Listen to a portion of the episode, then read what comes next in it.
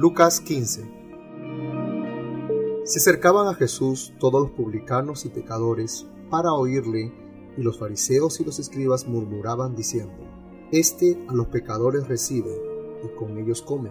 Entonces él les refirió esta parábola, diciendo, ¿Qué hombre de vosotros, teniendo cien ovejas, si pierde una de ellas, no deja las noventa y nueve en el desierto y va tras la que se perdió hasta encontrarla?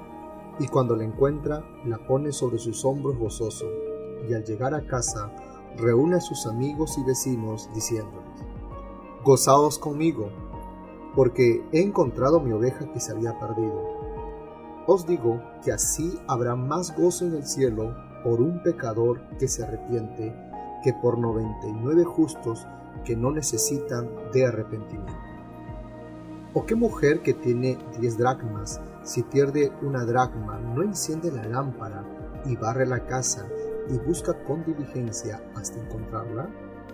Y cuando la encuentra, reúne a sus amigas y vecinas diciendo, Gozaos conmigo, porque he encontrado la dracma que había perdido. Así os digo que hay gozo delante de los ángeles de Dios por un pecador que se arrepiente. También dijo, un hombre tenía dos hijos y el menor de ellos dijo a su padre, Padre, dame la parte de los bienes que me corresponde, y le repartió los bienes.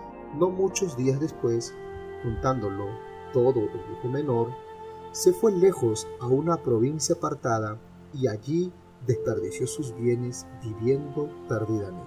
Y cuando todo lo hubo malgastado, vino una gran hambre en aquella provincia y comenzó a faltarle y fue y se arrimó a uno de los ciudadanos de aquella tierra, el cual le envió a su hacienda para que apacentase cerdos, y deseaba llenar su vientre de las algarrobas que comían los cerdos, pero nadie le daba. Y volviendo en sí, dijo, ¿Cuántos jornaleros en la casa de mi padre tienen abundancia de pan, y yo aquí perezco de hambre? Me levantaré e iré a mi padre y le diré, Padre, he pecado contra el cielo y contra ti. Ya no soy digno de ser llamado tu hijo. Hazme como a uno de tus jornaleros.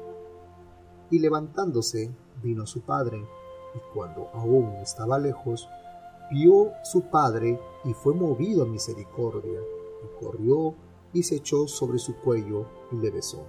Y el hijo le dijo, Padre, He pecado contra el cielo y contra ti, y ya no soy digno de ser llamado tu hijo.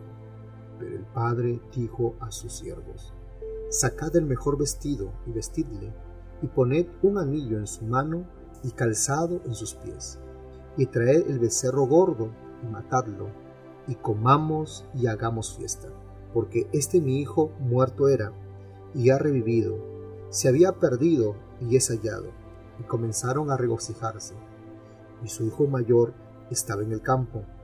Y cuando vino, llegó cerca de la casa, oyó la música y las danzas, y llamando a uno de los criados, le preguntó qué era aquello.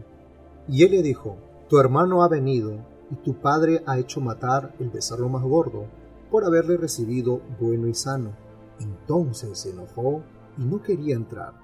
Salió por tanto su padre y le rogaba que entrase. Mas él respondiendo dijo al padre, He aquí, tantos años te sirvo, no habiéndote desobedecido jamás, y nunca me has dado ni un cabrito para gozarme con mis amigos. Pero cuando vino este tu hijo, que ha consumido tus bienes con rameras, has hecho matar para él el becerro gordo. Él entonces le dijo, Hijo, tú siempre estás conmigo, y todas mis cosas son tuyas mas era necesario hacer fiesta y regocijarnos, porque este tu hermano era muerto y ha revivido, se había perdido y es hallado.